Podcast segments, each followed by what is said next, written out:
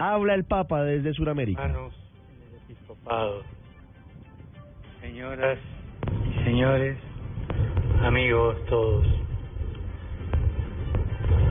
doy gracias a Dios por haberme permitido volver a América Latina y estar hoy aquí con ustedes en esta hermosa tierra del Ecuador. Siento alegría y gratitud al ver esta calurosa bienvenida. Es una muestra más del carácter acogedor que también define a la gente de esta noble nación. Le agradezco, señor presidente, sus palabras. Le agradezco que su consonancia con mi pensamiento. Me ha citado demasiado. Gracias. A las que correspondo con mis mejores deseos para el ejercicio de su misión, que pueda lograr lo que quiere para el bien de su pueblo. Saludo cordialmente a las a las distinguidas autoridades del gobierno, a mis hermanos obispos, a los fieles de iglesia en el país y a todos aquellos que me abren hoy las puertas de su corazón, de su hogar y de su patria.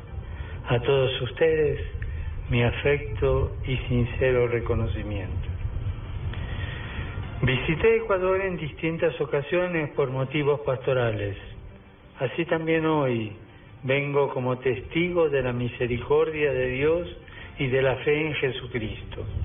La misma fe que durante siglos ha modelado la identidad de este pueblo y ha dado tan buenos frutos, entre los que se destacan figuras preclaras como Santa Mariana de Jesús, el santo hermano Miguel Febres, Santa Narcisa de Jesús o la Beata Mercedes de Jesús Molina, beatificada en Guayaquil hace 30 años durante la visita del Papa San Juan Pablo II. Ellos vivieron la fe con intensidad y entusiasmo y practicando la misericordia contribuyeron desde distintos ámbitos a mejorar la sociedad ecuatoriana de su tiempo. En el presente también nosotros podemos encontrar en el Evangelio las claves que nos permitan afrontar los desafíos actuales, valorando las diferencias, fomentando el diálogo y la participación, sin exclusiones, para que los logros y el progreso y todo este progreso en desarrollo que se están consiguiendo y se consoliden y garanticen un futuro mejor para todos, poniendo una especial atención en nuestros hermanos más frágiles y en las minorías más vulnerables, que son la deuda que todavía toda América Latina tiene.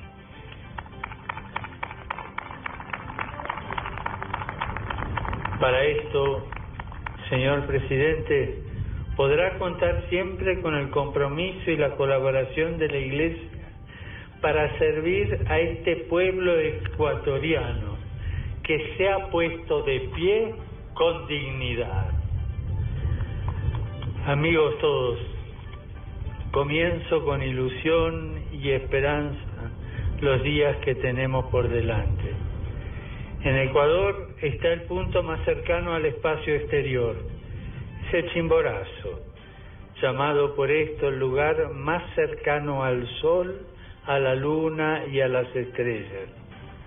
Nosotros los cristianos identificamos a Jesucristo con el Sol y a la Luna con la Iglesia. Y la Luna no tiene luz propia y si la luna se esconde del sol, vuelve oscura. El sol es Jesucristo y si la iglesia se aparta o se esconde de Jesucristo, se vuelve oscura y no da testimonio.